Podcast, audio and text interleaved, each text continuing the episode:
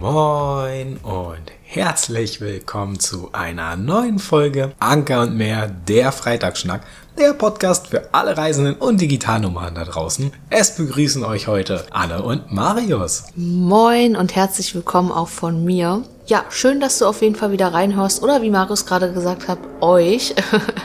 Wir haben es immer noch nicht drin. Sorry dafür. Du wirst es wahrscheinlich alleine hören, aber alles gut. In der heutigen Podcast-Folge geht es ums Tauchen. Eine Passion, die wir entwickelt haben über ja jetzt schon zwei oder drei Jahre sogar schon. Und wir möchten einfach mal so ein bisschen unseren Werdegang mit dir teilen. Wie kam es überhaupt dazu? Wo waren wir überhaupt schon tauchen? Und ja, nimm dich da einfach mal so ein bisschen mit. Vielleicht wirst du ja auch angesteckt vom Tauchfieber oder bist vielleicht sogar schon Taucher, Taucherin. Ansonsten würde ich sagen, starten wir erstmal damit, wie es überhaupt dazu kam. Solltest du Taucher sein, wirst du dich da auch definitiv wiedererkennen. ja, wie kam es denn eigentlich zum Tauchen? Ähnlich wie mit dem na gut, beim Surfen wussten wir, dass wir es machen wollen. Das stand fest, das wollten wir auch auf der Weltreise damals machen, oder auf unserer ersten Langzeitreise. Und das Tauchen war so ein, so ein Ding, das war bei mir im Hinterkopf drinne. Und ich glaube, ich habe in Vietnam angefangen, schon immer so ein bisschen so zu Anne zu sagen, hey, was, wie wär's eigentlich mit einem Tauchschein? Tauchen wäre schon geil irgendwie so. Hätte ich richtig Lust drauf. Aber da war so ein bisschen noch so ein bisschen, bisschen Spinnerei, so, also noch nichts manifestiert, einfach nur so ein bisschen im Raum gehabt, so das Thema. Und dann war es so, dass wir in Thailand ankamen und immer mehr darüber gesprochen haben, eigentlich kann man ja tauchen. Und man hat so oft gehört von anderen Reisenden, dass sie in Thailand ihren Tauchschein gemacht haben. Der soll preiswert sein, soll nicht so teuer sein. Und viele wissen es ja aus den anderen Folgen. Ähm, wir haben ja dann in Thailand auch angefangen, unsere Pläne umzuschmeißen. Also das, was wir im Vorfeld fest geplant haben, war dann in Thailand irgendwann nichtig. Und so kam es ja dann, dass wir anstatt nach Aonang, wo wir ja jetzt waren, nach Koh Tao gefahren sind. Genau, aber nicht nur, denn wir haben uns damals mit Leila getroffen. Auch eine, die wir über Instagram kennengelernt haben. Falls du es hörst, Grüße gehen raus. Und die hatte erzählt, dass sie einen Tauchschein machen möchte auf Koh Tao. Und so kam die Idee, ja, warum wir eigentlich nicht auch? Also bei mir war es tatsächlich nie so wirklich präsent, also auch schon vor, vor der Weltreise nicht, dass ich gesagt hätte, Tauchschein muss jetzt sein. Aber es hat sich so ein bisschen im Gespräch ähm, rauskristallisiert mit ihr, dass wir das auch machen wollen. Und weil wir ja eigentlich, genau wie du schon meintest, nach Krabi rübersetzen wollten, haben wir dann die Pläne umgeschmissen und haben uns dann entschieden, gut, lass uns rübersetzen. Und da drüben gibt es halt auch, also Kotao gibt es auch eine deutsche Tauchschule, wo man natürlich dann auch nochmal vielleicht, ja, gute Sachen gehört hat auch. Und dann haben wir uns entschieden, dass wir das auch machen wollen. Glücklicherweise gab es auch noch Plätze, dass wir überhaupt da tauchen gehen konnten, weil hätte ja auch durchaus sein können, dass der Kurs schon belegt ist. Aber die haben relativ viele Tauchlehrer, Tauchlehrerinnen, sodass es dann auch geklappt hat, dass wir noch einen Platz bekommen. Ja, wie viel kostet sowas überhaupt? Also es gibt da natürlich verschiedene Pakete, die man buchen kann. Wir haben unser erst unseren Open Water haben wir zum Beispiel äh, erst abgeschlossen, beziehungsweise haben gesagt, dass wir den machen wollen. Da haben wir 355 Euro für bezahlt. Das war so ein Deluxe-Paket. Da gab es halt eben den Open Water Schein und du hättest noch einen Roller ausleihen können und ich glaube, was war da noch mit drin? Zwei Fun Dives. Ja. Fun Dives, für die, die nicht wissen, was es ist, das ist, wenn du dann zertifizierter Taucher bist, sind das die ganz normalen Tauchausfahrten, die du machst, wo du keinen Lehrgang oder ähnliches hast, sondern einfach nur tauchen gehst. Genau, so sieht's aus. Und dann hatten wir uns aber spontan, und das ist erst im Laufe der Zeit passiert, wo wir den Open Water gemacht haben, der ging drei Tage, haben wir uns dann entschieden, dass wir nochmal den Advanced-Kurs ranhängen. Der Unterschied zwischen äh, Open Water und Advanced ist der, dass beim Open Water Schein kannst du 18 Meter tief gehen und bei dem Advanced kannst du halt bis auf 30 Meter runtergehen. Hatte einfach den Hintergrund, dass wir gesagt haben, wenn wir es jetzt hier machen, wird's billiger für uns, als wenn wir es später woanders machen. Ich glaube, das waren vielleicht 150 Euro mehr pro Kopf oder so. Es war, weiß ich jetzt nicht mehr ganz genau, aber es war auf jeden Fall nicht viel, viel, viel, viel es war auf jeden Fall nicht mehr viel, viel teurer. Und so haben wir uns dann entschieden, ganze sechs Tage zu tauchen. Da lernt man halt beim Advanced-Schein auch nochmal, ja, wie man tariert richtig, wie man richtig navigiert unter Wasser und äh, macht nochmal so ein paar Übungen, gerade wenn es um die Navigation geht. Aber alles auch nur angeschnitten, sage ich jetzt mal. Ja, wollen wir denn so ein bisschen was über die Entwicklung erzählen? Ja, bevor wir was über die Entwicklung erzählen, würde ich sagen, können wir nochmal daran ansetzen, wie viel, wie groß war die Gruppe und generell unsere Erfahrung. Also ich muss sagen, ehrlich gesagt, also sechs es waren immer sechs Schüler pro Tauchlehrer. Fanden wir jetzt nicht übermäßig groß, aber wir haben jetzt auch schon kleinere Tauchgruppen gehabt, sodass sechs eigentlich so das Maximum sein sollte, was eine Tauchschule eigentlich an Lehrer, äh, an Schüler äh, nimmt. Und dann war es eben auch so, dass wir die ersten Tage total beschäftigt waren, ja, erstmal am Hausriff natürlich zu tauchen und dann ist man irgendwann aufs Meer gegangen. Da hat man halt in der kurzen Zeit, und das finde ich so krass, wir haben in kurzer Zeit so viel gelernt, das ist so unfassbar krass, dass du einfach innerhalb von drei Tagen zertifizierter Taucher bist. Und für uns, was wir mittlerweile gelernt haben, ist, dass du zwar ein zertifizierter Taucher in dem einen Moment bist, aber noch lange nicht ein guter Taucher im anderen Moment bist. Das heißt, es gehört auch Erfahrung dazu, ne? Guter Taucher wirst du mit der Zeit, nicht nach deinen ersten 20 Tauchgängen. Das kommt und wird dann immer besser, ne? Also du kannst auch schon am Anfang ein guter Taucher sein, aber es wird halt immer besser. Und wenn du länger draußen bist, bist du halt eben fast wieder wie ein Anfänger. Oder nicht fast, du bist ein Anfänger. Und ja, nehmen wir euch doch mal mit nach dem ganzen Trockeninformationen. So ein bisschen versuchen wir euch mal die Welt zu malen, wie das so ist vor einem Tauchgang oder gerade auch von einem ersten Tauchgang und, wie, und die, die Gesamterfahrung. Ja, also wir sitzen dann also so rüber nach Kotao gefahren und waren aufgeregt wie vor deinem ersten Schultag. Und zwar war es so, dass wir ähm, wir haben uns du machst ja auch Gedanken, du kriegst dann so, so ein bisschen Infomaterial, was du dir vorher durchlesen sollst, du hast so ein bisschen Theoriekram, was du durcharbeitest. Und dann du liest dir das halt durch und wir haben das so aufgesogen. Gerade Kotao ist ja auch viel mit Party gemacht, also ist ja auch eine ziemliche Partyinsel. Manche lesen vielleicht weniger und gehen mehr feiern, aber wir waren so in diesem Tauchfilm drin, wir waren so aufgeregt, haben alles, was wir an Wissen finden konnten, aufgesogen. Und dann kam halt so der erste Tauchtag und wir wissen nicht, wie es ist, wenn du deinen Tauchschein in Europa machst was da anders gemacht wird, keine Ahnung. Von so, wo wir uns unterhalten haben, wissen wir, dass die meisten eigentlich normalerweise anfangen im Schwimmbecken. War bei uns anders. Dort hast du ein Hausriff und dort machst du dann deine ersten Steps. Das ist so bei fünf Meter Tiefe ungefähr. Die Sache war die, wir haben eigentlich auch gedacht, so ja, okay, du wirst bestimmt so am ersten Tag äh, irgendwie ein bisschen, weiß ich nicht, so eingewiesen werden und dann, dann schnupperst du so ein bisschen unter Wasser rum. Wie atmet man eigentlich? Also alleine schon so diese Vorstellung, unter Wasser atmen irre. Das war so für mich, wie, wie, wie soll man unter Wasser atmen können? Und wir sind dann halt, wir hatten in unseren, ich glaube, wir hatten auch noch Theorie, also kann ich jetzt nicht mehr so eins zu eins wiedergeben, weil ich kann euch das Gefühl beschreiben, wie es ist, das erste Mal im Wasser zu sein. Du hast deine Ausrüstung erklärt bekommen, hast alles an dir an, watschelst dann so Richtung Wasser. Es ist ja auch vom Strand ein Eingang gewesen zum Hausriff. Und dann bist du da so drinnen mit deinem Atemregler und denkst so, what the, what the heck, was, was passiert hier jetzt? Nimmst den im Mund und fängst an so zu üben. Und dann kriegst du auf einmal so mit, so, wow, ich kann atmen unter Wasser. Und ich weiß noch, am Anfang, äh, bevor wir rüber nach Kotau sind, lag ich halt so in, in, in, in Kopangan im Wasser rum und habe mir so vorgestellt, wie es ist, wenn du halt so komplett äh, im Wasser drinne bist. Also wenn deine Ohren permanent nur mit Wasser geflutet sind, weil auch das so für mich komplett ähm, verrückt war, so die Vorstellung, dass das alles irgendwie funktioniert. Ne? Da weiß ich noch, da lag ich dann, hab so ein bisschen reingefühlt, wie ich denn da so lag, wie sich das anfühlen mag und dann war man halt sehr, sehr aufgeregt und dann ging es halt auch schon richtig zügig los, nachdem man so seine ersten Gehversuche hatte, dass man rausgeschwommen ist, um zu tauchen. Ja, genau, also die ersten Tage am Riff oder erster Tag, zwei, nee, das war der zweite Tag, glaube ich. Der erste war mehr Theorie, der zweite war dann schon am Hausriff beides. und oder beides und dann am dritten ging es dann raus aufs Meer, genau, richtig. Nee, ja doch, doch, war so. Genau. Und ähm, was ich so krass fand, ist, also ich war richtig aufgeregt, richtig, richtig krass. Und ich habe das erste Mal, wo ich dann ähm, den Atemregler drinne hatte und wir unter Wasser gegangen sind, richtig Panik. Also richtig so Schnappatmung und ja, habe die Luft halt komisch eingeatmet, weil ich so, so wirklich bisschen hyperventiliert habe, aber habe mir dann gedacht, komm, beruhige dich. Es geht jetzt alles ganz, ist alles super, alles ist, äh, also habe mich selber versucht irgendwie zu beruhigen. Und dann waren wir unten und wir haben natürlich auch unten, also die 5-Meter-Dienste waren auch, ja, und bei den Übungen unter Wasser war es dann eben so, dass wir unsere Brille fluten sollten, also die Brille auch mal komplett abnehmen sollten und die, die Weste richtig ausziehen, wieder anziehen, den Bleigürtel abschmeißen. Bei einem Notaufstieg musst du das nämlich machen, also dass der Bleigürtel wegkommt. Dann haben wir, genau, den Atemregler mal rausgenommen und wieder reingemacht, wie es ist, mit dem Oktopus den Aufstieg zu machen. Also der Oktopus ist der zweite Atemregler, kann man sagen. Also sprich, wenn du jemandem helfen musst. Das heißt, wenn einer mal keine Luft mehr hat, deswegen taucht man man auch immer im Buddy-Team. Dem gibst du dann den Oktopus, damit du den mit Sauerstoff versorgen kannst, falls seine Luft mal ähm, ausgeht oder irgendwas anderes passiert. Aber in der Regel passiert es nicht so. Und das sollten wir üben. Ich weiß noch bei der einen Übung, gerade mit der Brille und äh, mit dem Fluten, war es bei mir so, dass ich durch dieses Abnehmen der Maske, natürlich ist ja dann, wenn du nicht dran denkst, dass Wasser in deine Nase laufen kann, ich habe irgendwie, ich weiß nicht warum, aber ich habe irgendwie so eine Art eingeatmet oder so und habe dann natürlich so eine Panik bekommen, dass der Tauchlehrer meine Tarierweste aufgebaut aufgeblasen hat, also die, die Weste, die du umhast, und mit Luft gefüllt hat.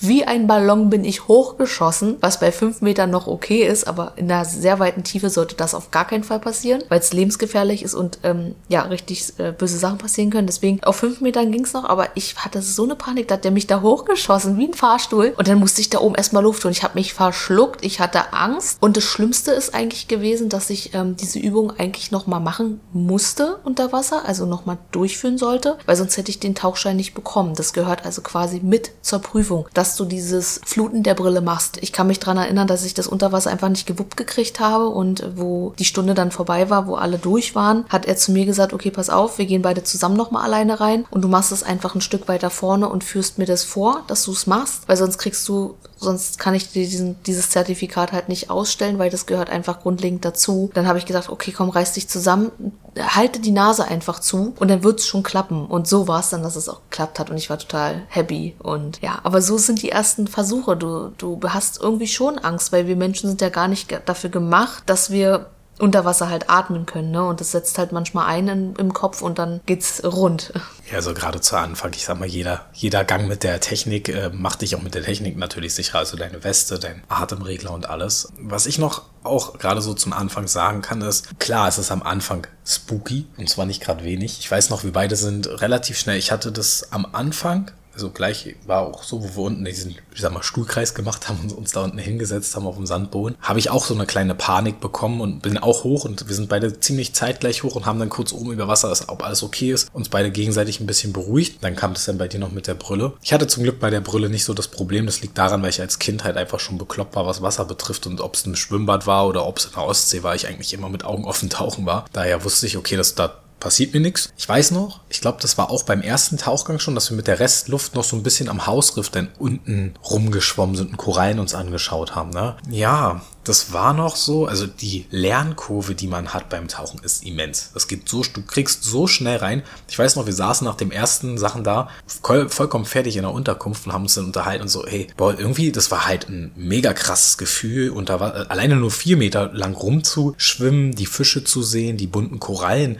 und dann weiß ich aber, wir saßen halt dann aufgrund der Erfahrung, auch der, sag ich mal, Panik, die man teilweise hat und auch die Angst, saßen wir dann in, in der Unterkunft und haben so überlegt, hm, ist schon geil, aber irgendwie auch beängstigend. Und wir hatten am Anfang, weiß ich noch, so ein bisschen auch so den Gedanken, ja, wird, wird uns das überhaupt gefallen? Wird es die Tage besser? Weil wir konnten uns einfach auch gar nicht vorstellen, dass wir in, ja, wie du am Anfang schon meintest, ne, in zwei Tagen dann zertifizierte Taucher sein sollen. Ach so, da fällt mir gerade noch ein. Ich glaube, in Europa muss man auch einen Tauch Tauglichkeitstest machen, bevor du überhaupt anfängst mit dem Tauchen. Ist in Asien auch wieder anders. Da mussten wir ein paar Multiple-Choice-Fragen beantworten, was zu unserer Gesundheit betrifft. Und dann war die Sache geritzt. Ist, glaube ich, in Europa oder vielleicht auch in, ich weiß gar nicht, ob das ist. Ja, auf jeden Fall ist es in Europa nicht gang und gäbe. Da musst du vorher, glaube ich, zum Arzt. Ja, dann war es so, dass wir den zweiten Tag auch noch hatten. Da ging es dann auch wieder weiter mit Übungen und so ein bisschen so ein Tauchgang. Und dann ging es das erste Mal raus aufs Meer. Ja, das erste Mal raus aufs Meer. Und äh, ich musste echt sagen, mir war echt kotzübel. Ganz am Anfang ist es immer so, dass wir unsere ganze Tauchausrüstung immer einstecken sollten. Also unsere Weste fertig packen. Also jeder hat seine Tasche quasi gepackt. Es gab einen großen Raum, wo es Flossen gab,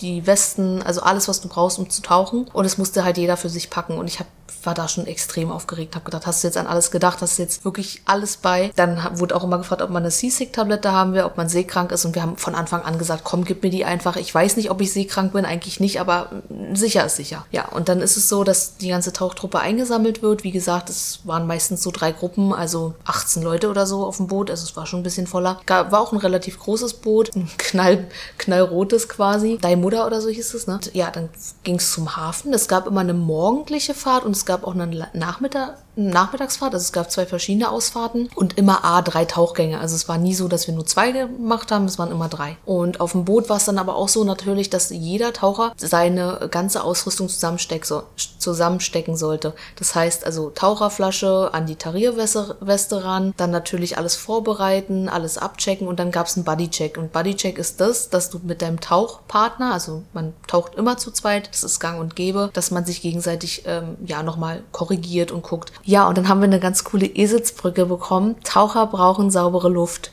Und das ist einfach das, wonach du dich orientieren musst, bevor du ins Wasser gehst. Das T, also für Taucher, steht für Tarierweste. Also du musst schauen, ob deine Tarierweste sich aufblasen lässt und auch wieder abpumpen lässt. Also ne, mit Sauerstoff. Dann brauchen, Taucher brauchen. B steht für Blei, also hast du deinen Bleigürtel an. Saubere steht für Schnallen, also sind deine Schnallen alle fest. Ist die Sicherheitsschlaufe dran, hinten an der ähm, Sauerstoffflasche und von deiner Weste. Und Luft steht für Luft. Genau, also du guckst, ob deine Sauerstoffflasche aufgedreht ist und ob du auch wirklich die 200 Bar, die du hast, auch drin hast. Das ist eigentlich so gang und gäbe. Und da machst du den Buddy-Check, also sprich, in dem Fall war Marius ja mein Buddy. Er hat geguckt, ob ich alles richtig habe. Ich habe geguckt, ob er alles richtig gemacht hat. Und dann ging es auch schon ins Wasser. Und ich muss sagen, gerade die erste, wirklich erste, der erste Tauchgang im Meer war für mich Katastrophe. Ich war komplett neben der Spur. Also ich habe zwar schon die Fische wahrgenommen und auch die Unterwasserwelt, aber ich war so mit mir selbst beschäftigt. Ich glaube, dir ging es ähnlich, oder? Hm, gute Frage. Also ja, man war halt aufgeregt, ne, weil es das erstmal so mitten auf dem offenen Meer ist. Aber ich kann mich halt auch daran erinnern, dass ich, wo ich auch unter Wasser war, hat sich das eigentlich ziemlich schnell gelegt. Gerade bei der ersten Taucherfahrung, also wo wir dann den, die, die OWD-Geschichte gemacht haben, also den Waterdiver, da hatten wir auch eine schlechte Sicht, starken Wellen, da war es nochmal eine andere Geschichte. Aber bei dem ersten Meertauchgang kann ich mich daran erinnern, dass das war irre. Das war einfach so krass. Du, du kommst da an und du bist ja eigentlich, vielleicht hast du noch einen Felsen halt, ja, du hast einen Felsen vor dir und dann springst du ins Wasser und oben sieht halt alles noch so halt, ja gut, Stein, Meer. Und dann tauchst du da runter und hast einfach so eine komplett andere Welt. Das ist so, also einmal das, was du visuell wahrnimmst, ist schon echt krass, aber auch vom Hörgefühl, du, du hörst ja natürlich anders unter Wasser. Es ist halt auch irre, du, es ist still. Oben alles, was, was, das ist auch was, was das Tauchen für uns einfach auch ausmacht. Oben, und das kriegst du halt auch schon, wie gesagt, am Anfang ganz gut mit, wenn du dann oben bist, hast du halt, dein, ja, da ist dein Leben da, da, da, alles laut, alles bunt, alles grell, wie auch immer. Hier Ablenkung, da Ablenkung. Und in dem Moment, wo du im Wasser bist, zählt einfach nur dein Moment und dein Atem, mehr nicht. Du hörst deinen Atem, du hörst noch so ein paar Nebengeräusche, nicht wirklich viel und es ist still, mehr oder weniger. Mhm. Dieses Gefühl ist einfach unbeschreiblich. Du bist in dem Moment wirklich komplett bei dir. Natürlich, du guckst auf deine Gruppe, auf deinen Lehrer und auf dein Buddy auch, aber es ist ein Gefühl, ich glaube, das kann man gar nicht richtig beschreiben, wenn man es nicht selbst erlebt hat. Leute, die meditieren, kennen das auch. Und das ist für uns, es gibt ja auch im Meditier, also je nachdem, was für eine Meditation man macht, gibt es da auch verschiedene Stufen. Das ist nochmal eine, eine, ähm, eine gefühlte tiefere Meditations- Geschichte, die, die echt schwer zu greifen ist, was da mit dir passiert in dem Moment einfach nur bei dir. Was bei dem Tauchgang der Fall war, das weiß ich auch noch. Der war ein bisschen chaotisch. Da hat dann, dann danach auch der Lehrer, glaube ich, mit uns ein bisschen geschimpft. Der zweite Tauchgang oder so war das. Wir hatten ja gesagt immer drei, einer davon war das. Da weiß ich noch, ich irgendwo unten guck mir irgendwelche Blaupunktrochen an, Anne so ein Stück weiter über mir, die anderen irgendwie kreuzquer und da war dann so, wir hätten ja halt alle, du sollst in der Nähe von deinem Buddy halt bleiben. Wir waren ihm da immer noch ein bisschen zu weit alle verstreut. Ja, wir waren schon eine Truppe, ey. Also echt ein paar, Chaoten, aber letztendlich haben wir das irgendwie, wir sind da so echt über unsere, wie sagt man, über uns hinausgegangen. Wir haben da so unsere Komfortzone verlassen und wir waren so unfassbar stolz auf diese ersten Taucherfahrungen und ich vergleiche das immer mit so einem Gefühl von Lebendigkeit. Also sprich, ich fühle mich in dem Moment so extrem lebendig, weil du bist komplett dem ausgesetzt, dass du dich auf dich konzentrieren musst. Also sprich, du darfst in dem Moment eigentlich keine Fehler machen. Also sprich, du bist ja dem ausgesetzt, dass du unter Wasser bist, ne? Eigentlich nicht atmen kannst. Und da,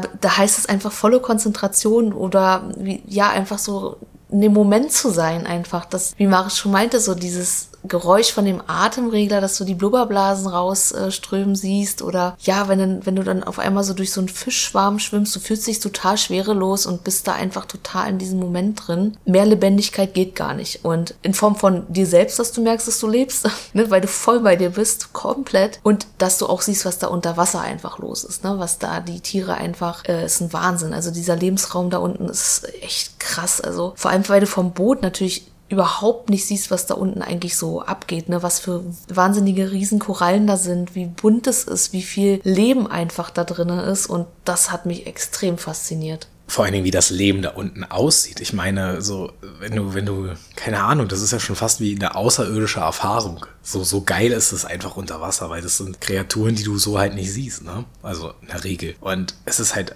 trotzdem unsere Erde. Das ist irre. In dem Moment, du, man kennt es, wenn man vielleicht mal im Dschungel war oder auch im, im Wald oder im, im Amazonas, ist jetzt vielleicht lustige drei Vergleiche, weil ja alles ein Unterschied ist, aber da sind ja dann halt, wenn du die Insekten hast und alles als Ökosystem, was schon anders aussieht und unter Wasser ist das halt einfach nochmal next level so. Das ist Komplett krass. Wahnsinn. Und dann war es halt so gewesen, dass wir halt den Tauchgang hatten. Wir waren schon ziemlich begeistert, aber hatten halt auch gemerkt, okay, es läuft noch lange nicht alles rund, aber es hat uns Spaß gemacht. So, das stand halt schon fest. Hm, ich versuche das mal so ein bisschen abzukürzen. Wir haben dann ja den, am nächsten Tag hatten wir dann unsere OWD-Prüfung. Also die Prüfung war halt, du hast deine Theorieprüfung gehabt. Das war eine Multiple-Choice-Geschichte, relativ einfach. Und äh, du musstest jetzt unter Wasser nicht irgendwelche Aufgaben lösen, um dann deinen Schein zu bekommen am Ende war die Sache durch. Du hast über die Tage deine Übungen gemacht, Multiple Choice und fertig war die Sache. Das Coole war bei den Rainbows, äh, dass du halt am Ende ein Video auch bekommen hast. Und bei den letzten Tauchgang, bevor du den Open Water Diver bekommen hast, war halt jemand sogar mit einer Kamera mit bei, der so einen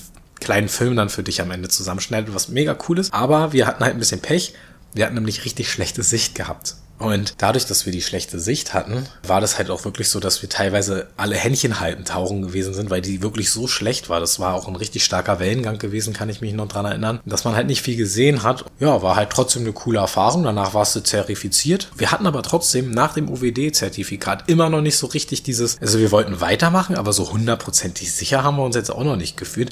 Das kam dann wirklich mit dem Advanced-Schein, lustigerweise. Vielleicht auch, weil dann der Druck so ein bisschen raus war oder keine Ahnung. Wir haben, eigentlich wollten wir ja dann uns die Insel angucken und nur die Fun Dives machen, haben uns dann aber spontan entschieden, hey, wir gehen ja weiter nach Indo und wir würden gerne Mondfische sehen. Die sind halt auf einer gewissen Tiefe. Haben dann gesagt, wir haben es ja nicht gemacht, wie ihr wisst, aber es wird noch nachgeholt. Haben uns dann entschieden, okay, wir machen den Advanced Schein. Beide Tauchgänge oder ich weiß gar nicht, wie viele Tauchgänge das da nochmal waren, haben richtig Spaß gemacht. Das waren auf jeden Fall nochmal zwei Ausfahrten, also sechs Tauchgänge waren es nochmal hinten ran. Und genau, der Grund war halt, dass wir die Mola Mola heißen sie eigentlich, die Mondfische sehen wollen und die sind einfach so fast bei 30 Meter Tiefe und ja, kannst du halt nicht machen mit dem Open Water. Lange Rede, kurzer Sinn. Wir haben aber auch ein Schiffwrack gesehen auf der Tiefe. Dann aber noch in Kotau, Satakut heißt die Tauchstelle. War ziemlich cool, war, hatte aber auch da leider wieder ein bisschen Pech mit der Sicht. Also man musste schon sehr nah rangehen, um das zu sehen. Auch wieder eine coole, coole Sache, also auf jeden Fall. Was beim Wrack auch sehr interessant ist, das sieht halt auch richtig geil aus, wenn du da unter Wasser, also die wurde da von der Marine versenkt. Also es ist nicht jetzt ein Wrack gewesen, was da aus Versehen liegt. Es wurde bewusst dort versenkt und als Tauchplatz halt eben dann deklariert von der Regierung in Thailand. Das Coole ist, es sieht halt mega geil aus unter Wasser. Also so, wenn also schon so das nicht Moos. Mhm. Wenn es mit grün befallen ist, doch. Ist Moos? Wenn sich das grüne Plankton. Genau, Plank Plankton wahrscheinlich. Oder generell, wenn dann halt so diese, die, die Zeit, die das Schiff dahin rafft, sagen wir es mal so, die, ich kann es nicht beschreiben, es sieht halt echt schön aus. Bloß wir haben für uns auch schon festgestellt, okay, Wracktauchen ist interessant, macht auch irgendwo bestimmt Spaß. Du siehst ja dann da auch, das ist ja dann auch Lebensraum für Fische oder aber auch für Korallen, die sich dann da ansiedeln und halt eben äh, so ihr Ding da machen. Aber wir haben für uns festgestellt, uns gefällt es eigentlich schon besser, äh, an Korallen rumzutauchen und halt ganz viele verschiedene Fischarten zu sehen. Oder am Riff eben, ne? Und nicht unbedingt jetzt auf Wracks zu gehen und sich dann da so ein altes, versunkenes Schiff anzugucken, was auch halt interessant ist. Und die liegen, glaube ich, meistens so auf 30 Meter. Die werden nicht so auf 18 Meter, glaube ich, versenkt. Deshalb auch da wiederum von Vorteil mit dem Advanced Shine. Genau, also das war so unsere letzte Erfahrung. Unser Tauchcomputer hat dann, glaube ich, 28 Meter waren es sogar angezeigt. Wir waren stolz wie Bolle. Wir haben dann da, musst, musst dir vorstellen, wir haben immer, nachdem wir auf dem Boot waren, unseren Tauchcomputer, den hast du nämlich auch um, weil der Tauchcomputer ist sehr, sehr wichtig, wenn du deine Tauchzeit sehen willst. Wie lange darfst du nicht fliegen und so weiter. Wie tief warst du? Oberflächenpause ist alles sehr wichtig. Das zeigt dir der Computer an und da waren wir immer stolz drauf und haben das verglichen. Ja, das war so die letzte Amtshandlung, sage ich jetzt mal. Wir wären auch sehr, sehr gerne länger geblieben auf Kutau, aber hatten dann ja damals nicht mehr die Zeit, weil wir schon den Dschungeltrack gebucht haben. Und ja, unsere nächste Taucherfahrung war dann in Australien, weil wir ja, wie ihr wisst oder wie du weißt, waren wir in Australien für eine Rundreise beziehungsweise für einen Roadtrip. Ja, das Great Barrier Reef das ist der absolute Hammer. Also der wirkliche Wahnsinn, wie bunt das da unten ist. Aber wir hatten da leider eine sehr, sehr schlechte Erfahrung. Wir haben uns für eine Scheiß-Tauchschule äh, entschieden. Divers Dance hießen die. Also Achtung, nicht Diver Dance buchen. Geht gar nicht, weil Du musst dir so vorstellen, wir haben das gebucht. Das waren, ich glaube, 500 Euro oder so, die wir da bezahlt haben pro Person, nee, zusammen. Ich glaube, das waren fast 600 Euro und die waren nicht gerade wenig. Und wir wussten, okay, es geht mit dem Boot raus, aber als wir da angekommen sind, hat uns fast der Schlag getroffen. Ihr müsst, also wirklich, das habe ich noch nie erlebt. Da war ein Boot mit bestimmt 150 Menschen drauf oder mehr. Dann war es so, dass da zertifizierte Taucher dabei waren, Schnorchler dabei waren, Übernachtungsgäste, komplettes Chaos, Fun-Diver, wirklich richtig krass. Und die Atmosphäre war extremst chaotisch wirklich chaotisch. Vielleicht kannst du da noch mal ein, zwei Worte zu sagen. Am Ende muss jeder für sich selber wissen, mit welcher Company er das bucht. Wir haben uns bewusst für eine preiswerte Company, also es war im Vergleich immer noch preiswert, ne, zu Australien. Also die Sachen, die wir da an, andersweitig noch hatten, ich glaube, die waren weitaus höher als 600 Euro und ich glaube, das waren 800.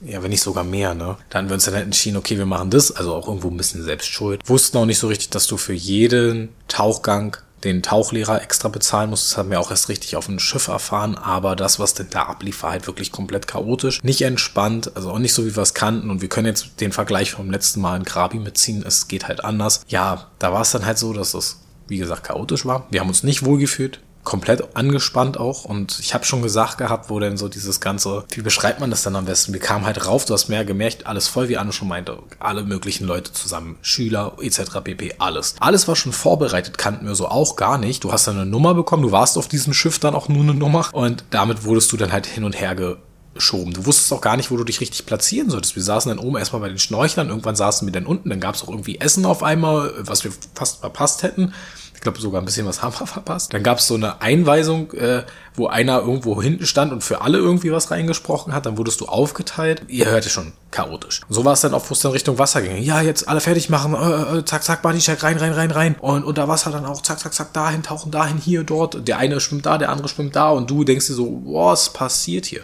Eventuell bist du ein erfahrener Taucher, kommst du damit vielleicht auch besser klar. Aber wenn das deine erste Erfahrung ist, nachdem du deinen Tauchschein gemacht hast, denkst du dir vor allen Dingen das, was du aus Thailand kanntest, denkst du dir so, wow, was passiert denn hier jetzt? Und beim ersten Tauchgang, wir haben uns gefreut, dann haben wir aber mitbekommen, ich hatte schon die, die Befürchtung, wenn es über Wasser so abläuft, dass es unter Wasser auch nicht viel schöner wird. Ja, leider war es das dann auch nicht so richtig. Also klar, es sah schön aus, wir konnten die Unterwasserwelt auch genießen, aber es war so hektisch auch unter Wasser, weil jeder halt, der eine war da, der andere war hier. Und ich und Anne waren gefühlt irgendwie beisammen, sind dann halt auch rumgeschwommen, also dem Dive Guide hinterher, der hat aber auch gefühlt nicht so richtig Bock gehabt, dir irgendwie großartig was zu zeigen. Und dann war es halt so gewesen, dass dann bei uns auch die Luft schneller alle war als bei den anderen beiden. Und dann wurden wir einfach hochgeschickt. Genau, das war alles so ein bisschen ähm, schwierig, weil gerade wenn du am Anfang stehst vom, vom Taucher, vom Tauchen, dann ist es halt auch so, dass du viel, viel schneller Luft verbrauchst und dann natürlich nicht so lange unten bleiben kannst. Wir haben uns erst jetzt verbessert und sind auch jetzt mal länger unten geblieben als eine halbe Stunde. Da war es halt einfach so, dass wir nicht länger als eine halbe Stunde unten bleiben konnten, weil die Luft einfach zu schneller alle war, ne? Und es war, wie Marius schon sagt, einfach nur chaotisch. Es war eigentlich ein großer Traum von uns, das Great Barrier Reef zu sehen, vor allem das innere Riff, wenn man immer sagt, das innere ist schöner als das äußere. Ja, diese Erfahrung wurde uns dadurch dadurch einfach so ein bisschen genommen und kaputt gemacht. Und da war man dann schon auch so ein bisschen, ja, man war einfach komplett gestresst und dieses Gefühl, dass du nicht deine, deine Ausrüstung richtig kontrollieren kannst, also du hast die Kontrolle nicht so richtig, das war für mich ein Gefühl, wo ich dachte, hoffentlich ist alles in Ordnung, hoffentlich ist da alles richtig. Hoffentlich ist da an der Tauchflasche alles gut, hoffentlich ist an der Weste alles heile. Ich hatte das Gefühl, ich hatte keine Zeit, das zu checken und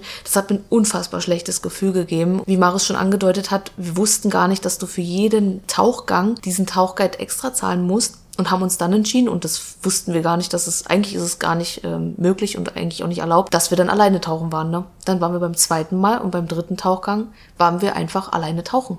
Im Great Barrier Reef. Ich meine, wäre da jetzt ein Hai gekommen, kein Plan, was wir da gemacht hätten. Hätte ja jederzeit sein können, so. Aber das war schon, das war schon krass. Aber obwohl ich sagen muss, der zweite und dritte Tauchgang war um einiges besser, weil wir natürlich in unserem Tempo tauchen konnten und das für uns auch so genießen konnten und nicht da uns durchgehetzt haben. Der zweite Tauchgang war auch wirklich wunderschön. Es war bis jetzt Krabi der schönste Tauchgang, den ich bisher auch hatte. Und zwar, wie du schon meintest, durch das eigene Tempo. Und äh, dazu muss man aber auch sagen, wir sind hoch haben halt auch beide schon überlegt, ey, wenn das jetzt so weitergeht, wie du schon meintest, dann wird uns hier eine Erfahrung genommen und wir werden tot, traurig, wegfahren. Und haben dann halt auch spontan überlegt um und gesagt, ey komm, wir machen das alleine. Es war dieselbe Dive-Site. Wir wussten, äh, wie sich das anfühlt und was wir da machen müssen. Wir wussten, linke Schulter ist Riff. Hast du die Hälfte deiner Luft raus, drehst du halt um und fällst deiner rechten Schulter zurück. So haben wir uns dann auch halt dran orientiert und hatten auch einen wunderschönen Tauchgang, hat super funktioniert, also der zweite. Haben auch viele Sachen gesehen. Natürlich konnten wir da nicht unbedingt zuordnen, was wir gesehen haben, weil wir ja nun mal dann auch keine Meeresbiologen sind, sag ich mal. Aber ähm, wer weiß, vielleicht werden wir es noch. Und ja, der dritte Tauchgang war wirklich nochmal so eine Geschichte für sich. Und zwar war es da so, dass man hätte vom Boot aus auch noch ein Stück rausschwimmen müssen. Wir wussten aber nicht so richtig wohin und dann wurde mir von einem anderen Typ auf dem Boot gesagt, so, dass er mir eine Karte gibt, wo lang ich schwimmen muss. Wir haben uns dann fertig gemacht und als ich dann zu dem Typen kam, war der gerade in der Einweisung von einer anderen Gruppe, die alleine getaucht ist, um die, um der zu erklären, wohin sie sollen. Dann wurde mir das nicht, ich habe nicht mal eine Karte oder so mitbekommen, mir wurde einfach nur gesagt, ja, so, so und so und so. Ja, und dann bin ich zu Arne, ich habe gesagt, hey, wir müssen hier erstmal noch ein ganzes Stück in die Richtung, dann irgendwie links und keine Ahnung, ich habe hier gar nichts, woran ich mich orientieren kann. Schauen wir mal, was geht. Wenn nicht, bleiben wir einfach ein bisschen in der Nähe von den Schnorchlern und gucken uns einfach was anderes an. Ist dann halt so. Wir dann ins Wasser. Vor allen Dingen der, der Typ meinte vorher auch noch zu mir, er gibt mir eigentlich ein bisschen mehr Einweisung als das, was ich dann bekommen habe. Wir sind dann ins Wasser gegangen und wurden relativ schnell von einer starken Strömung gecatcht, wurden weggezogen und waren dann irgendwann haben wir mitbekommen, okay, wir kriegen uns gar nicht mehr vorbewegt. Wir waren so auf einer Stelle und dann war, weil wir aber in der Nähe von den Schnorchlern waren, hat das einer, der auf die aufpasst, mitbekommen und hat uns dann, hat dann geholfen. Wir beide sind dann aufgetaucht und er hat uns dann gesehen, dass wir ziemlich weit weg waren, hat uns dann wieder äh, zu denen geleitet und dann sind wir halt so ein bisschen bei den Schnorchlern rum. Das war der dritte Tauchgang, der war nicht so schön. Und dann waren wir auch froh, als es wieder vorbei war. Wir waren glücklich und dankbar für den zweiten Tauchgang, aber der Rest war halt doch ein bisschen halt den Erwartungen hinterherhinken und ein bisschen enttäuschend. Die Erfahrung haben wir mitgenommen und Spaß hat es, wie gesagt, trotzdem irgendwo gemacht. Das war die Hauptsache.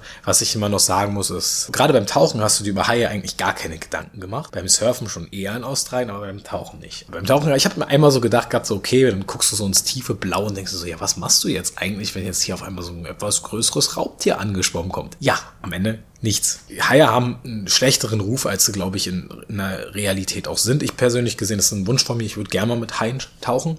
Auch mit äh, jetzt nicht nur Riffhaien oder sowas ähnliches, da hat Anna auch gar kein Problem mit, sondern auch mit einem Hammerhai oder auch wenn du mal mit einem andere Art von Hai unterwegs bist, wäre eine interessante Erfahrung, aber mit der nötigen Erfahrung dahin und mit dem richtigen Team. Das war halt sehr, sehr äh, funny. An sich, äh, ja, können dir immer andere Tiere auch begegnen. Das sind nicht nur Haie, die jetzt dann in irgendeiner Form gefährlich sein können. Quallen können viel gefährlicher zum Teil sein oder aber auch, äh, ja, Seeschlangen, Seeschlangen Seeigel, in die du reinlatscht oder so eine Sachen. Also, dass du ein Hai begegnest, ist, glaube ich, nicht unbedingt, wenn du nicht gerade in der Gegend von einem Hai bist, nicht so hoch. hoch. Ja, das ist ziemlich lustig, dass ich da irgendwie so gefühlt ein bisschen Angst habe, obwohl die ja eigentlich gar nichts tun. Aber man hat einfach, glaube ich, zu viel Horror-Stories gesehen und gehört, dass das, ja, dass man sich da einfach ein bisschen eine Platte macht. Was ich aber auch noch sagen wollte, wichtig ist wirklich, dass du, wenn, also du kannst es ja nie richtig sagen, aber du musst echt wirklich Glück haben, dass du beim Tauchen eine gute Tauchtruppe hast, weil nichts ist schlimmer, als wenn deine Tauchgruppe komplett dann irgendwie daneben ist oder blöd ist. Das macht dann auch keinen Spaß, ähm, muss man wirklich sagen. Ja, wie dem auch sei, wir hatten da eine nicht so schöne Erfahrung. Die einzig schöne Erfahrung war, dass wir den Tauchgang für uns da so mitgenommen haben als komplett eigentlich unerfahrene Taucher da alleine getaucht sind. Ich glaube aber alle anderen Tauchgänge wären einfach nur scheiße gewesen, sage ich jetzt mal wirklich so, weil der Tauchlehrer auch wirklich keinen Bock hatte, Bock hatte, uns irgendwas zu zeigen unter Wasser. Und da auch da wissen wir, dass Tauchlehrer sich durchaus Mühe geben können und wissen, wo welche Fische leben oder wo welche Tiere sich aufhalten, die die dir auch zeigen können, weil die da einfach immer sind, weil sie wissen, dass sie da fressen oder weil sie wissen, dass sie da gerne schlafen oder wie auch immer. Und das war da einfach nicht gegeben. Das fand ich sehr, sehr schade. Ja, abschließend ist das Great Barrier Reef wirklich wirklich ein Hammer und wir haben uns damit wirklich auch einen Traum erfüllt. Wir haben jetzt einen Stempel in unserem Logbuch von dem ja, Great Barrier Reef, da kann man, glaube ich, auch, bin ich auch irgendwie stolz drauf. Und auch auf, über die Erfahrung bin ich sehr, also ich bin dankbar dafür, dass ich das so erfahren durfte. Da irgendwo auf mich alleine gestellt zu sein, ist zwar nicht so gewollt gewesen, aber war in der Situation, wir konnten uns auf uns beide verlassen. Das ist sehr, sehr viel wert. Genau, das wollte ich dazu abschließend eigentlich noch sagen. Ja, und dann war eine ganze lange, lange Zeit dazwischen, bis wir dann den nächsten Tauchgang hatten. Wir hatten eigentlich vorgehabt, in Neuseeland tauchen zu gehen, aber da, wo wir es machen wollten, wäre es nicht gegangen, weil es schon zu kalt war und die wollten, dass du schon Kaltwassererfahrung hast. Wir haben ja nur Warmwassererfahrung. Kann mit mehreren Sachen zusammenhängen, Strömung oder halt eben auch, weil es kalt ist. Ähm, aber ja, dann war sehr, sehr lange leider Gottes Pause. Wir waren da auch sehr traurig drüber, weil wir schon gerne tauchen gegangen wären. Aber sollte nicht sein. In Deutschland hatten wir tatsächlich gar keine Ahnung, dass es doch so viele Seen, glaube ich, gibt, wo man hätte vielleicht tauchen gehen können, aber wir waren ja auch mit anderen Dingen beschäftigt. Und dann war für uns eigentlich klar, wo wir gesagt haben, wir gehen wieder los. Nicht nur, dass das Surfen wieder mehr Teil von uns werden soll, sondern auch ähm, das Tauchen natürlicherweise. Wir haben dann auch durch Zufall mitbekommen, dass man in Tarifa tauchen konnte. Ein bisschen zu spät, da haben wir uns dann gar nicht mehr weiter drüber äh, schlau gemacht. Aber feststand, dass es Thailand werden sollte. Und wir haben dann noch ein bisschen länger gewartet bis wir dann den Tauchgang gebucht haben. Es war ja dann wirklich kurz vor Peng und der zweite Tauchgang war noch viel, viel, viel mehr vor Peng, aber wir haben es getan. Ja, da können wir auch echt stolz sein, dass wir wirklich da wieder auch aus unserer Komfortzone rausgegangen sind, vor allem nach der Zeit, die, wo wir ja jetzt schon raus waren, nach einem Jahr, zu sagen, ich mache das wieder und, und für uns war es ja wie unser erster Tauchgang quasi. Da muss man wirklich sagen, also da ist es echt wichtig, dass man am Ball bleibt, weil ich auch gerade, ich habe gemerkt, dass das dieses lange Raussein einfach nicht so gut war. Ich hatte viel zu viel Angst vor alles Möglichen wieder. Ich hatte mit meinen Ohren Probleme, wo ich dann später auch erfahren habe vom Tauchlehrer, warum ich eigentlich diese Probleme habe, weil es eigentlich gar keine sind, sondern dass mein eigentliches Problem nicht meine Ohren sind, sondern wie ich runtertauche, viel zu schnell und viel zu mit viel zu viel Blei an meinem Körper. Ne? Umso mehr Blei ich am Körper habe und umso schneller ich die Luft rauslasse aus meiner Weste, natürlich umso schneller sack ich runter und umso mehr tun die Ohren halt auch weh. Und ich will aber noch gar nicht davon anfangen, wie unsere Erfahrungen da waren, sondern erstmal erzählen, wie überhaupt so der Ablauf war. Also wir haben uns für die Tauchschule The Dive Aonang entschieden. Wir hatten mehrere Tauchschulen, aber die Tauchschule war einfach, die hatte einen sehr guten Eindruck gemacht. Die Einrichtung war super, die, ja, die Antworten, die sie uns vorab schon gegeben haben, waren toll. Also der Service war klasse. Und dann haben wir gesagt, komm, wir fahren da mal hin in den Laden und schauen uns das mal an. Hatte wirklich dann auch einen guten Eindruck gemacht und haben uns auch gleich vor Ort entschieden, dass wir den Tauchgang buchen. Das ging auch relativ zügig. Wir haben, glaube ich, zwei oder drei Tage später schon den Tauchgang gehabt. Dann haben wir erfahren, dass es nur vier, vier ähm, Leute sind pro Tauchlehrer und das fanden wir sehr, sehr angenehm, weil normalerweise wir kannten es immer mit sechs oder wie in Australien auch mit viel, viel mehr. Aber da waren es ja auch sechs, stimmt, da waren es auch sechs. Aber maximal sind es immer sechs und deswegen fanden wir diese vier extrem gut. Ja, und dann haben wir 217 Euro für uns beide bezahlt, waren allerdings auch nur zwei Tauchgänge. Und was war inklusive? Essen war auf dem Boot inklusive, paar kleine Snacks und während der Fahrt halt die ganze Zeit trinken, wenn man möchte. Ja, und dann wurden, wurden wir auch abgeholt. Also es gab so einen kleinen Shuttle-Service, der hat uns vom, also alle Hotels, die Leute eingesammelt und dann ging's zum Hafen und dann ging's los. Ja, das war so das, die Vorab-Erfahrung und da müssen wir sagen, Preis-Leistung haut auf jeden Fall sehr hin. Ja, und dann haben wir auch sogar noch mal ein zweites Mal einen Tauchgang gebucht, aber erstmal zum ersten. Der Abend vorm ersten Tauchgang war auch sehr funny ähm, weil wir beide natürlich auch ein bisschen aufgeregter waren. Das ist ja ganz normal, nach über einem Jahr wieder tauchen. Du überlegst so, was hast du alles drin. Jeder macht sich so für sich seine Gedanken. Wir haben jeder für sich seine Gedanken gemacht und sind dann abends essen gewesen. Dann saßen wir so beim Essen und haben angefangen so drüber zu reden über den nächsten Tag und ich saß so zu Anne so, na, worüber hast du dir denn Gedanken gemacht? Und ja, wirklich voll lustig. Wir beide haben uns so unterschiedlich Gedanken gemacht. Anna hat sich Gedanken darüber gemacht, alles was obenrum passiert und mit Theorie. Und ich habe mir Gedanken gemacht, was unter Wasser passiert. Wie war das nochmal mit dem Safety Stop?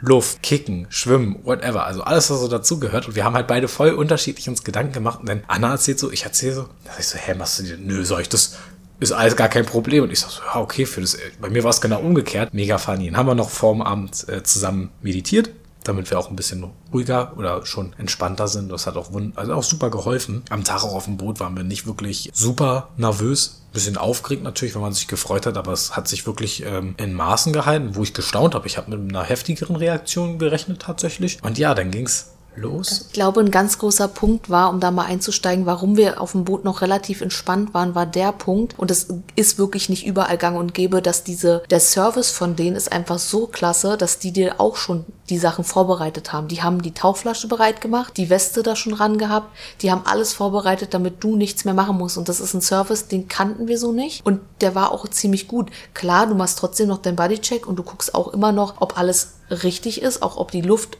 ob da alles so hinhaut und so weiter. Aber du musstest dich nicht mehr auf dem Boot damit beschäftigen. Man rennt sich nicht über einen Haufen. Keiner kann irgendwas vertauschen. Nein, du wurdest schon so hingesetzt, dass es passt und hast dann kurz bevor du ins Meer gehst, nochmal alles abgecheckt, den Bodycheck, wie wir ihn eh schon kannten. Und da muss ich sagen, auch die Crew war sowas von entspannt, sowas von ruhig, sowas von, ja, schon, schon fast zu ruhig. Irgendwie das Boot war so, so leise. Kein Mensch hat mit irgendjemandem geredet. Es war auch sehr laut, davon mal abgesehen. Der Wellengang war auch extrem krass. Aber das hat mir so eine unglaubliche Ruhe haben die ausgestrahlt, dass es das mich richtig angesteckt hat irgendwie. man hat sich schon unterhalten, aber man, also ich weiß, was du meinst. Es war halt eine, eine angenehme Stimmung drin. Oder? Ja. Die Atmosphäre, sagen wir es mal so. genau. Ja, ich bin runter. Das hat alles ganz gut funktioniert. Und dann war man halt unter Wasser, hat so angefangen zu tauchen, aber ich habe mitbekommen, so irgendwas haut bei Anne nicht hin. Das war für mich dann auch eine, eine merkwürdige Situation, gerade auch unter Wasser. Dann hat auch unser Dive Guide hat auch geholfen. Ne? Der ist dann noch zu Anne, hat geholfen. Für mich war es ein bisschen komisch. Und dann war es halt so, dass wir so, ich glaube, so am Anfang fünf bis zehn Minuten so unter Wasser waren und da musste Anne mit dem Tauchguide hoch, weil irgendwas nicht gestimmt hat. Und ich saß dann mit den anderen beiden Tauchern unten, ich glaube so 10, 15 Minuten. Da war dann halt von uns allen so ein bisschen auch Unterwasser, muss man sagen. Ich glaube, abgemacht war eigentlich so nach einer Minute tauchen alle hoch. Irgendwie saß man dann da viel zu lange unten rum, bis man hochgetaucht ist, wodurch dann so der erste Tauchgang ein bisschen merkwürdig war weil da halt ein bisschen was schief gelaufen ist. Aber dann, dann wurde er danach auch wieder fortgesetzt. Da war bei Anne auch alles ein bisschen besser in Ordnung. Ich, genau. Dann das war so der erste Tauchgang. Der zweite Tauchgang lief um einiges besser, hat mega Spaß gemacht, aber man war halt so immer noch im Fokus auf, klappt alles, funktioniert alles, wie sieht's alles aus. Die Sicht war auch wirklich nicht so stark, weil halt eben das Meer sehr unruhig war, weiter weg war halt ein Sturm, was du halt auch gemerkt hast. Dadurch war die Sicht ein bisschen schwieriger noch und du warst halt mit dir selbst beschäftigt. Aber es hat mega Spaß gemacht und war ein richtig, richtig geiles Erlebnis. Und wir saßen dann halt auch oben und haben uns danach auch ausgetauscht mit den Tauchlehrern, mit den anderen Leuten und alles. Und dann hat schon der Liz gesagt, ähm, wie sieht's denn aus? Habt ihr Lust, nochmal tauchen zu gehen? Und wir haben gesagt, ja, wir fliegen Dienstag nach Malaysia. Schaffen wir es nochmal? Wird die Sicht besser? Er sagt so, ja, Montag soll die besser werden. Ja, wann der Montag? Na, guck mal, ihr wart jetzt um eins hoch. Was sagt der Computer? 18 Stunden. Wann fliegt ihr? Ja, plus minus eins passt. Ich sag so, dann haben wir beide überlegt gehabt, mein, ey, wir müssen weitermachen. Ist egal, ob wie oder was, wir müssen diesen Tauchgang noch machen. Wir fühlen uns bei den Jungs hier richtig wohl. Wir hatten eine super Zeit. Das müssen wir machen. Anna hat noch überlegt. Ich habe sofort gesagt, nein, ist mir alles egal. Mir wurscht, ob da 18 Stunden oder 17 Stunden. Ich gehe nochmal tauchen. Ja, lustig gesagt auf jeden Fall. Ja, was war los bei mir? Ich habe ja wie immer meine panische Angst, sage ich jetzt mal, schon fast panische Angst wegen meinen Ohren. Also ich muss dir vorstellen, ich habe immer, wenn ich runtertauche, immer extreme Schmerzen in den Ohren gehabt und habe das teilweise nicht wegbekommen und habe es erst wegbekommen, wenn ich immer so ein bisschen hochgekickt bin mit meinen Flossen und dann sozusagen den Druckausgleich machen konnte. Also sprich Hände an der Nase, ne, ausschnauben, wie man es kennt. Vom Fliegen. Wie man es kennt vom Fliegen, genau zum Beispiel. Und dann geht's wieder. Dann hat man Knacken im Ohr und dann ist das auch in Ordnung. So.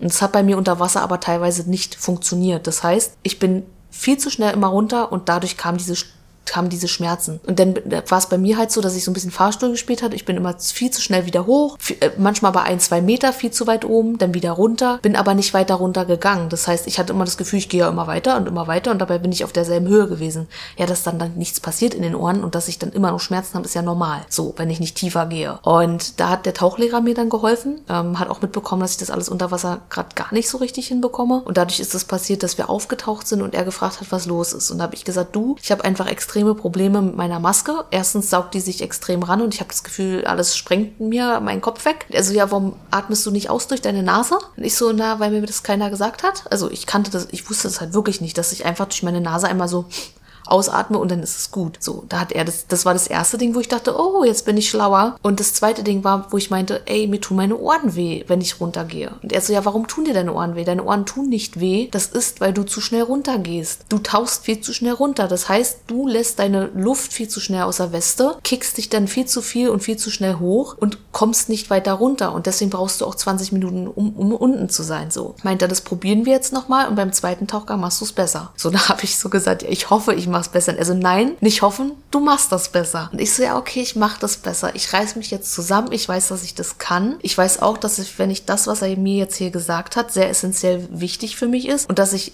mit diesem was er mir gesagt hat, arbeiten kann und dann auch versuchen kann, das umzusetzen, also seine Kritik in dem Moment. Dann sind wir wieder, ähm, dann wart ihr ja hoch, ihr seid ja dann aufgetaucht, weil ähm, man normalerweise, wie gesagt, schon nach einer Minute hoch soll. Lange Rede, kurzer Sinn, der zweite Tauchgang war dann auch schon besser, aber noch nicht hundertprozentig gut, würde ich sagen. Also der war war besser, aber auf jeden Fall. Also ich wusste schon, okay, ich, ich muss gar nicht meine Luft so schnell rauslassen aus der Weste, lass dir doch einfach Zeit take your time und dann ist okay. So. Slowly, Slow. Slowly. Das war so ein Running Gag auf dem Book. Slowly, slowly. Das war mal so von denen so gesagt. Und tatsächlich war es dann auch so, dass der Tauchlehrer zu mir meinte, hey, wir machen es mal so, du nimmst mal ein Bleistück weniger. Vielleicht ist es auch einfach zu viel an deinem Körper, es ist zu schwer und du lässt einfach wirklich ganz slowly, slowly die Luft raus. Nimmst dir die Zeit, entspanne dich, konzentriere dich einfach nur darauf, dass alles gut ist, atme, mach den Druckausgleich und kicke dich minimal nach oben. Guck von mir aus auf deinen Tauchcomputer, da siehst du es ja eigentlich ganz gut, dass du nicht fünf Meter hoch musst, sondern nur ganz kurz und dann klappt es schon. Und so war es dann auch. Also das zweite Mal habe ich mich auch viel, viel wohler gefühlt, hatte auch das Gefühl, es besser im Griff zu haben, aber habe dann auch mit Maris Rücksprache gehalten und auch wo Liz dann gefragt hat, na, kommt da nochmal am Montag, haben wir dann auch entschieden, ey, komm, wir machen das, wir buchen das nochmal und wir machen ein zweites Mal einen Tauchgang und um einfach, um auch besser zu werden, damit ich meine Angst verliere und besser werde und dass wir einfach da so ein bisschen wieder reinkommen. Ja, ich habe am Anfang erst noch gedacht gehabt, also gerade so von dem, wo das bei dem ersten Tauchgang passiert ist, dachte ich so, oh nein, oh nein. Und ich dachte schon so, oh, jetzt musst du gleich oben richtig Aufbauarbeit leisten und, und ähm, Anne motivieren, dass, dass, dass, es, äh, dass er wieder reingeht ins Wasser und nicht, dass da irgendwann, weil ich wusste ja überhaupt nicht, was passiert ist. Ich dachte, nein, nicht, dass irgendwas und Angst und Angst kann dich ja auch hemmen. Ne? Angst kann halt richtig fies sein. Ich dachte mir, nein, dann muss ich bestimmt Anne jetzt die Angst irgendwie nehmen. Du und hast dann, gedacht, du hast ja wirklich gedacht, dass ich aufhöre. Du hast Angst gehabt, dass ich nicht mehr weitertauche. Dann waren wir oben und Annes erste Reaktion war, scheiß drauf, war geil nochmal. das war halt so geil. Ich habe mit allem gerechnet, aber nicht damit, wo wir hochkamen. Ich sag so, alles, oh, du, ja, ja, erzähl ich dir gleich. Dann guckt sie mich freudestrahlend an und sagt, oh, ich freue mich schon auf den nächsten Tauchgang. Ist egal, ich mach's besser. Und ich war so stolz auf Anne, ne? wirklich nach wie vor immer noch, dass, dass sie das so gerockt hat und dir so, so gedacht hat, so fuck it. Mir doch wurscht, was da gerade passiert ist. Ich habe gelernt, es hat Spaß gemacht und ich ziehe weiter durch und nur so werde ich besser. Und das, das ist wirklich, wie gesagt, nach wie vor mega und finde ich nach wie vor sehr, oder bin ich sehr stolz auf Anne, wie sie es durchge, wie sie es dann gerockt hat. Und ja, der zweite Tauchgang, den wir dann noch gemacht haben, die Sicht war nicht wirklich viel besser, aber wir haben unfassbar viel gesehen. So, so viel und ähm, wir haben eine Schildkröte gesehen. Endlich eine Schildkröte. Also ich habe die Schildkröte gesehen. Die lag versteckt, muss man dazu sagen. Ganz viele, ganz viele Fische drumrum und die hat geschlafen. Ja, ja, der Tauchlehrer hat halt reingeleuchtet und gezeigt und jeder hat so eigentlich ihm zum Verstehen gegeben, dass man das gesehen hat.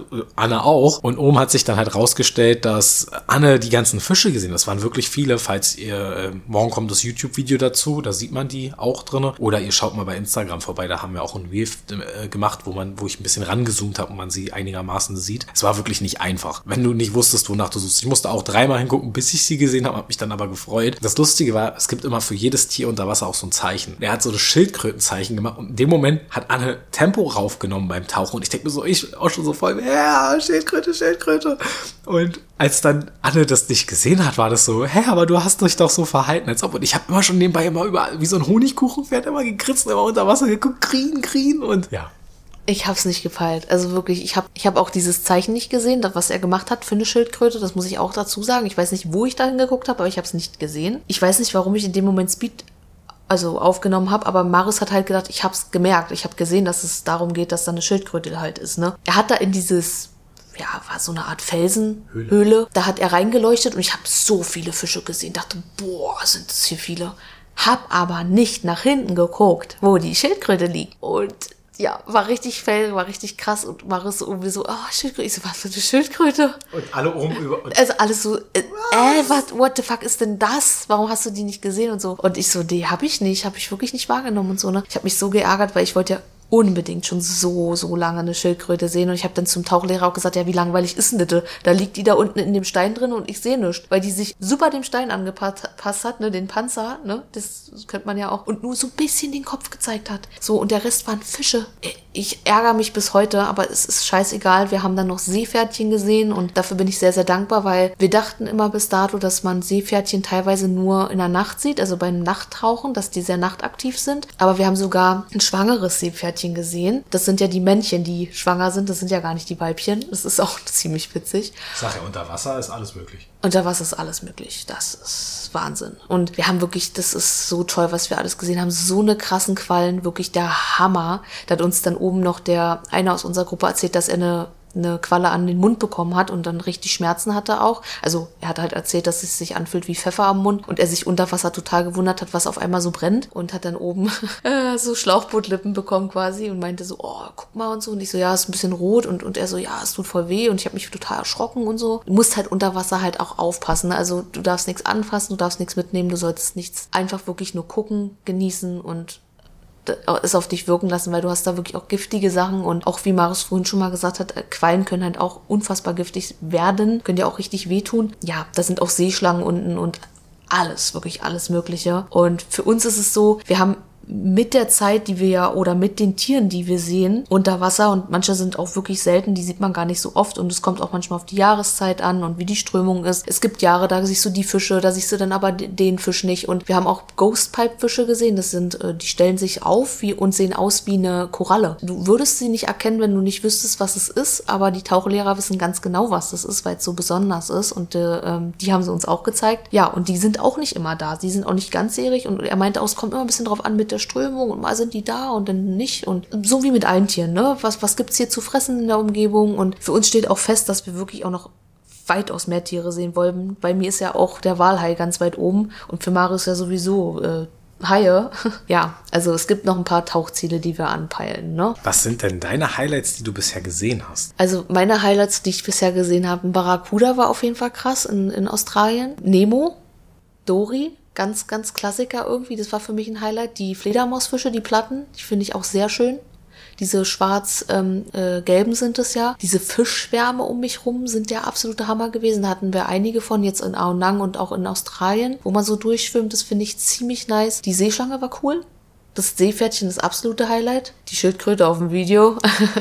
ja, doch, das sind so eigentlich meine Highlights, würde ich sagen. Der Ghost Pipefish auf jeden Fall, weil es einfach so ist, dass man den nicht so oft sieht und man Glück haben muss, dass man es auch erkennt, dass es einer ist. Ja, ich glaube, das ist es eigentlich so. Viele Korallen sind auch sehr, sehr schön. Oder die eine Muschel, die dann zugeklappt ist, diese große, wo ich dachte, das ist auch eine Koralle, aber es war eine, eine Riesenmuschel. Ja, es gibt einfach tolle Sachen und ja, ich würde sagen, das sind so die Highlights unter Wasser gewesen, die ich so hatte. Und ja, doch, die Quallen sahen auch sehr schön aus. Riesengroß, so noch nie gesehen. Wie die sich auch einfach fortbewegen unter Wasser ist einfach ein Wahnsinn. Sieht so majestätisch, sagt man das so? So richtig smooth aus und zieht sich zusammen und wieder elegant so zusammen und wieder hoch und wieder runter, wie so ein, ja, Wahnsinn einfach. Kann man gar nicht ähm, irgendwie beschreiben. Aber für mich wäre es ein Highlight, wenn ich noch einen Walhai sehen würde. Das wäre nochmal so ein Traum von mir. Ja, und nochmal so ein paar andere Fische, die man so sehen kann. Diese Tauchplätze werden wir uns auch sicherlich noch ermöglichen. Es gibt so, so schöne Tauchplätze. Wir wollen Indonesien als nächstes großes ansteuern. Hier in Malaysia kann man aber auch tauchen gehen. Dann ähm, Malediven sind bei uns im Fokus gerückt, komischerweise. Aber das ist durch Gerd entstanden, den wir auf dem Boot kennengelernt haben in Aonang. Ist auch ein deutscher Tauchlehrer tatsächlich. Nicht mehr der jüngste, ich glaube,